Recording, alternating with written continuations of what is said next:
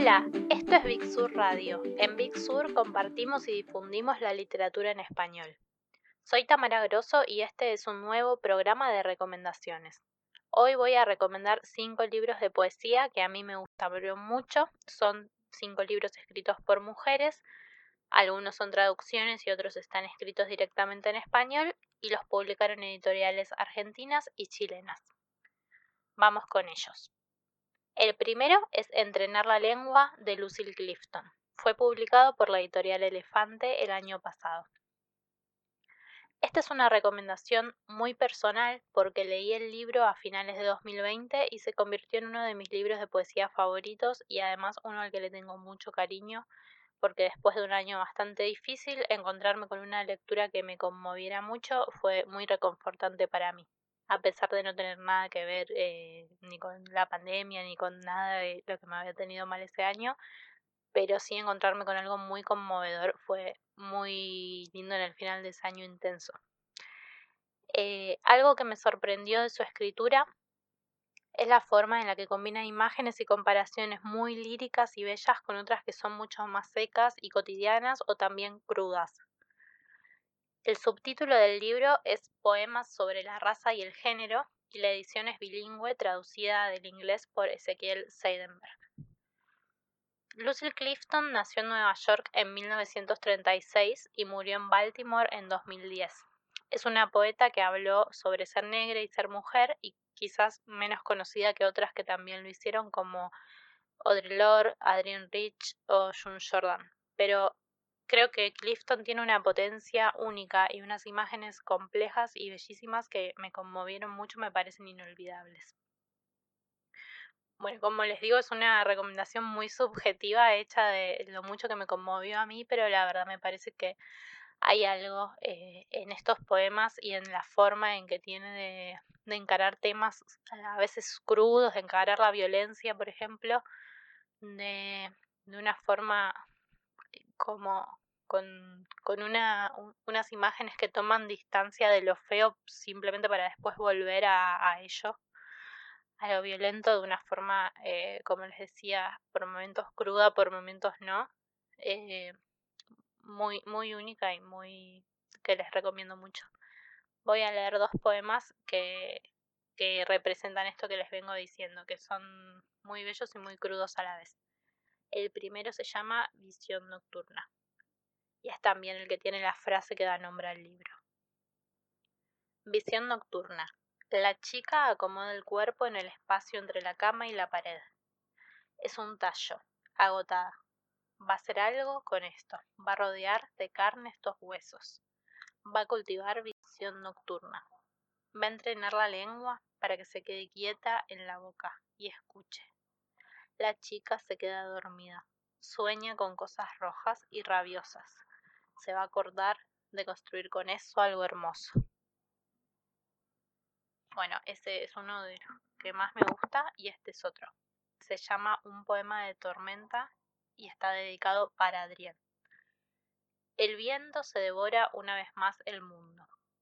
Los continentes giran en su lengua vigorosa y vos, Adrián, quebrada como un hueso, no deberías hundirte casual como una cena. Yo pronuncio tu nombre le meto tu persona en la garganta a este angurriento. Por vos que la boca de viento arda al fin, por vos que los dientes de viento se le partan. Y por último, voy a leer uno más crudo para mostrar cómo se mete con estos temas incómodos pero, pero necesarios y, y de lleno en, en la violencia más horrible, pero con una potencia poética Mm, muy, muy, realmente que me parece que vale mucho la pena leer. Piedad. Qué gratitud sentí cuando él decidió no cambiarme los dedos por el coso. Aunque se lo pensó y tenía ganas, pero dijo entre dientes, tal vez mejor que no. Y al final, no. Y cuánta gratitud sentí entonces. Y ahora, gratitud, qué asco me da. Qué bronca. Bueno, terrible poema. Muchos son así de terribles y muchos otros hablan de, de la amistad, de la belleza de las relaciones entre las mujeres, de eh, de los sentimientos, de la sensibilidad. La verdad, un libro que recomiendo muchísimo. Eh, una poeta que creo, si no me equivoco, no estaba traducida al español, así que una gran oportunidad de encontrarse con ella.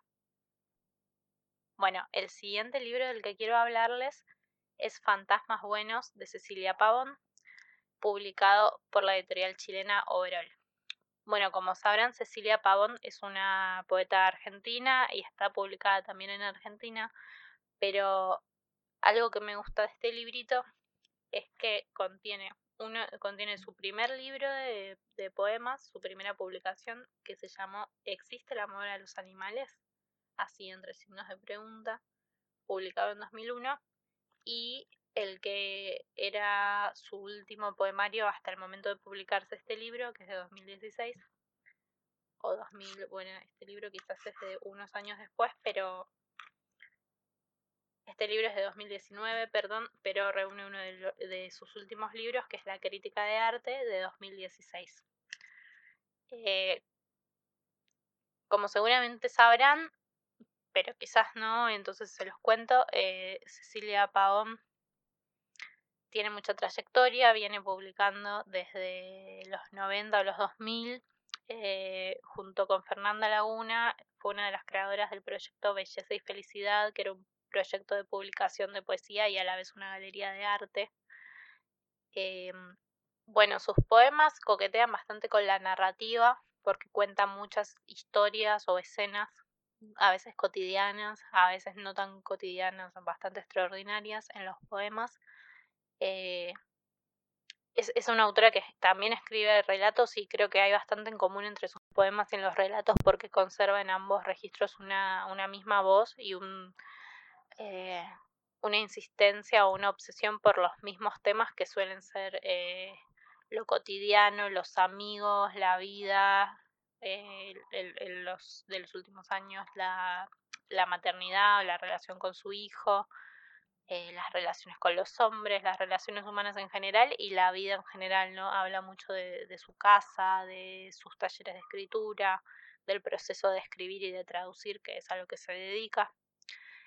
Eh, bueno, como les contaba, Fantasmas Buenos reúne dos libros, uno de hace más de 15 años y uno más reciente, y podemos encontrar entre estos dos libros continuidades y discontinuidades. Entre las continuidades está esta voz de la, de la que les hablaba, interesada en los detalles, un yo poético que va y viene entre escenas y temas, buscando, creo yo, algo profundo que se esconde en lo cotidiano y que a veces se resiste a salir, pero que está ahí y se deja ver, en donde parece que no hay nada más, pero sí lo hay.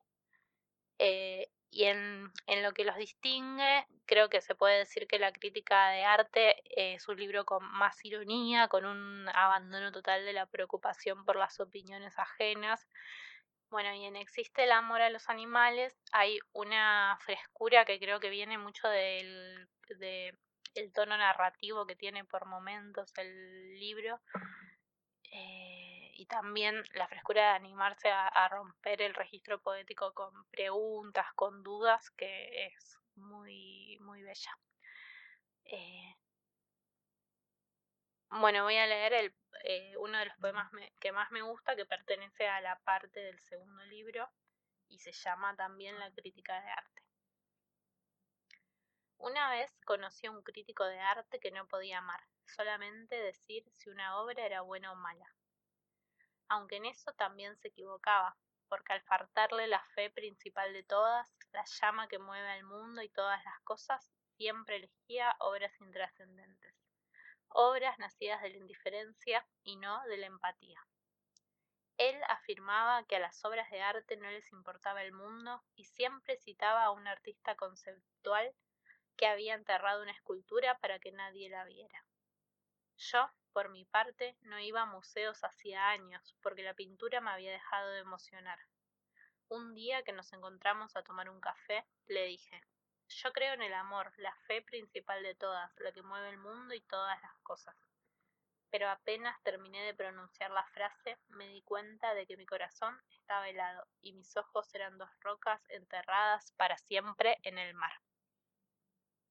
Bueno, Además de su poesía que acabo de recomendarles, quiero decirles que eh, también tiene publicado y con una reedición reciente Pequeño recuento sobre mis faltas, que es un libro de relatos de Cecilia Pavón, y otro libro que tenemos en Big Sur, que también es de sus relatos justamente, eh, lo publicó el año pasado Eterna Cadencia y se llama Todos los cuadros que tiré.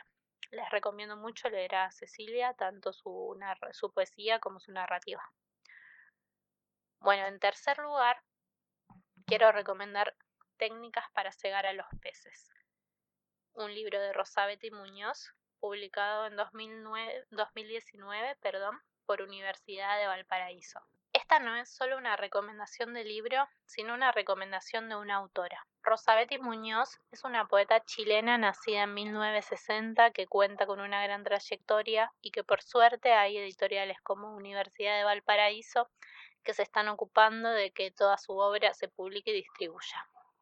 Junto a otras poetas como Elvira Hernández y Carmen Berenguer, Rosabetti forma parte de una generación en la que los poetas varones recibieron mucha más atención que ella. Pero por suerte eso está cambiando, o mejor dicho, podemos cambiarlo si las leemos, difundimos y publicamos. Técnicas para cegar a los peces es un libro reciente, publicado en 2019, como ya dije, por Ediciones V, que tiene sabor a mar. Es un libro con sabor a mar. 90 páginas de poemas en verso y en prosa impregnados de playa, de pescadores, de salitre.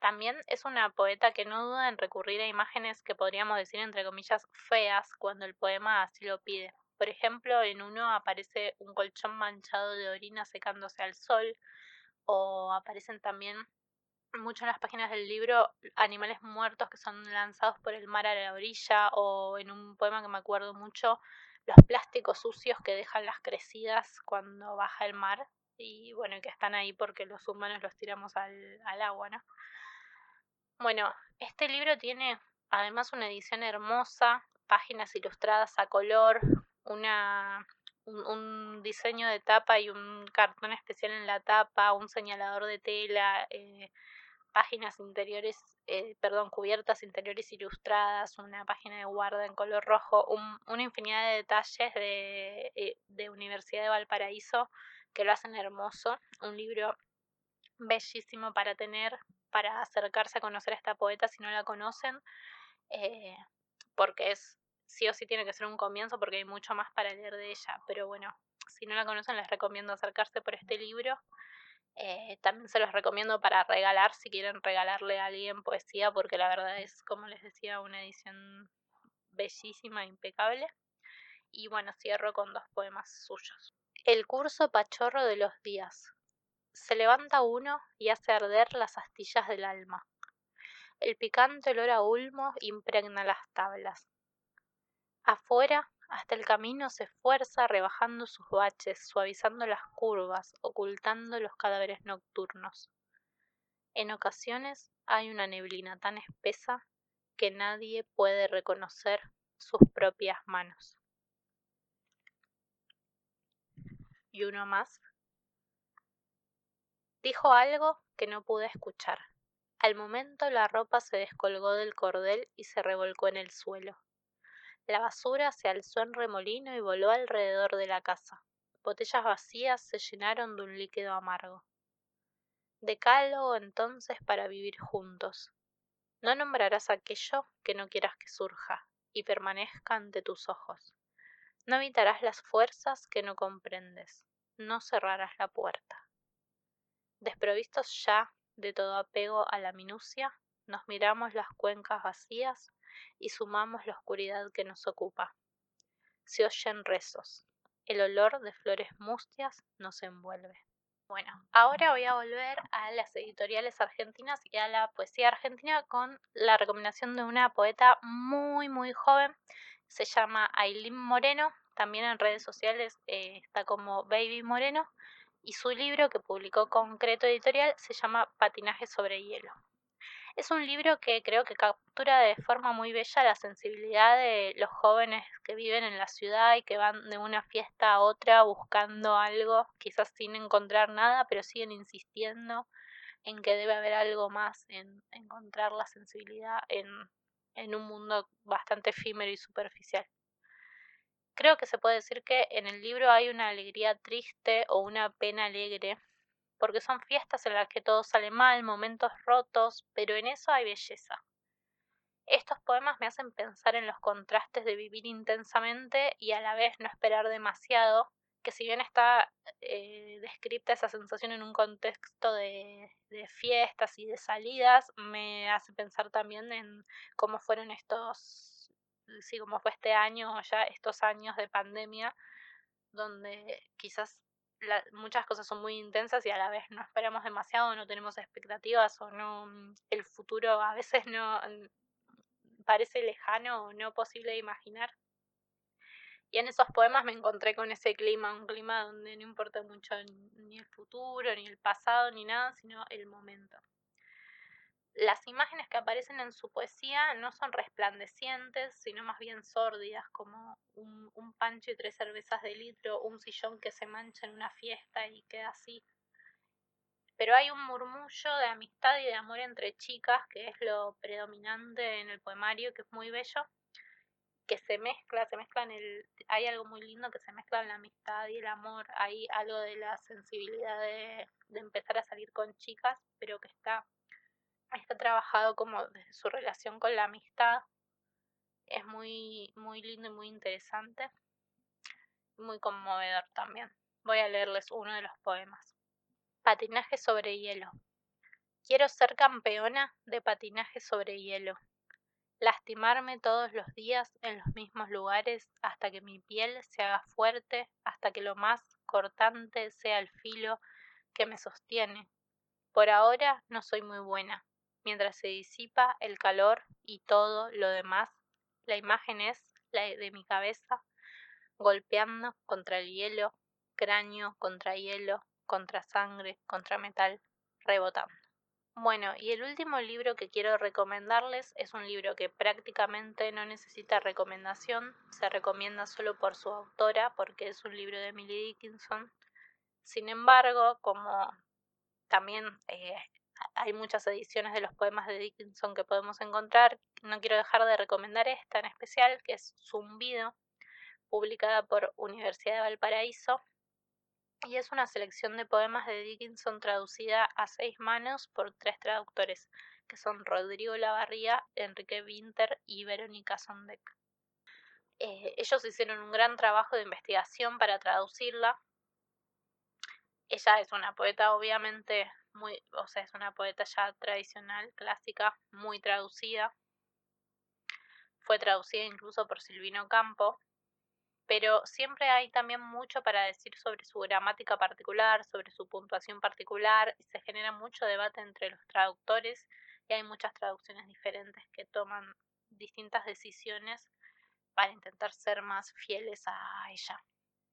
De eso hablan eh, los traductores, en, bueno, Enrique Winter en realidad, uno de ellos, en la nota que precede al texto y deja en claro por qué se tomaron las decisiones que se tomaron y por qué era necesario traducirla otra vez.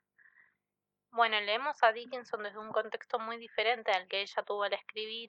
Ella no fue prácticamente publicada en vida, así que eso deja eso siempre es algo que los traductores tienen en cuenta o que los estudios sobre su poesía tienen en cuenta, porque usaba, por ejemplo, esas rayas, similares a rayas de diálogo como puntuación, que no son un signo de puntuación tradicional, y que no, no, era, no, era, no es común encontrarse en otros poetas.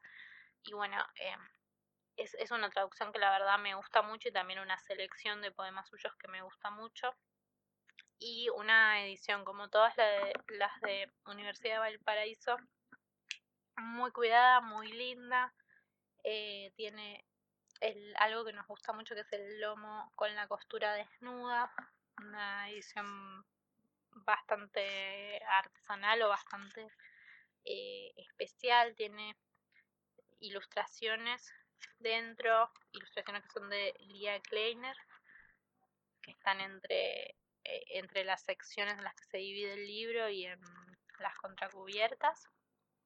Es hermoso, es bellísimo, es un libro como de esos que uno después deja eh, parados en la biblioteca porque como objeto es muy lindo y muy especial, pero más allá de eso es un libro bellísimo para leer, una, una muy buena traducción y muy investigada y explicada. Así que un libro que también les recomiendo mucho. Tenemos ya una lectura de, de Winter que nos regaló el año pasado, que pueden buscar como lectura de zumbido de Emily Dickinson en este mismo canal.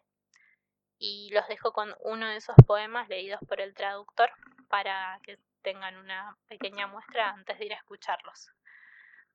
Bueno, con esto termino este programa de recomendaciones. Espero que les hayan gustado, que se hayan quedado con ganas de leer alguno de los libros, o por qué no todos, y que recomienden Big Radio a sus amigos lectores para seguir difundiendo la poesía y la literatura. Nos escuchamos pronto. 254. La esperanza es la cosa con plumas que se asienta en el alma y entona la canción sin las palabras y nunca se detiene del todo. Y más dulce se escucha en la galerna y airada de estar la tormenta que pudo avergonzar al pajarito que a tantos les dio abrigo. La escuché en la tierra más fría y en el más raro mar, pero nunca en la adversidad me pidió una sola migaja.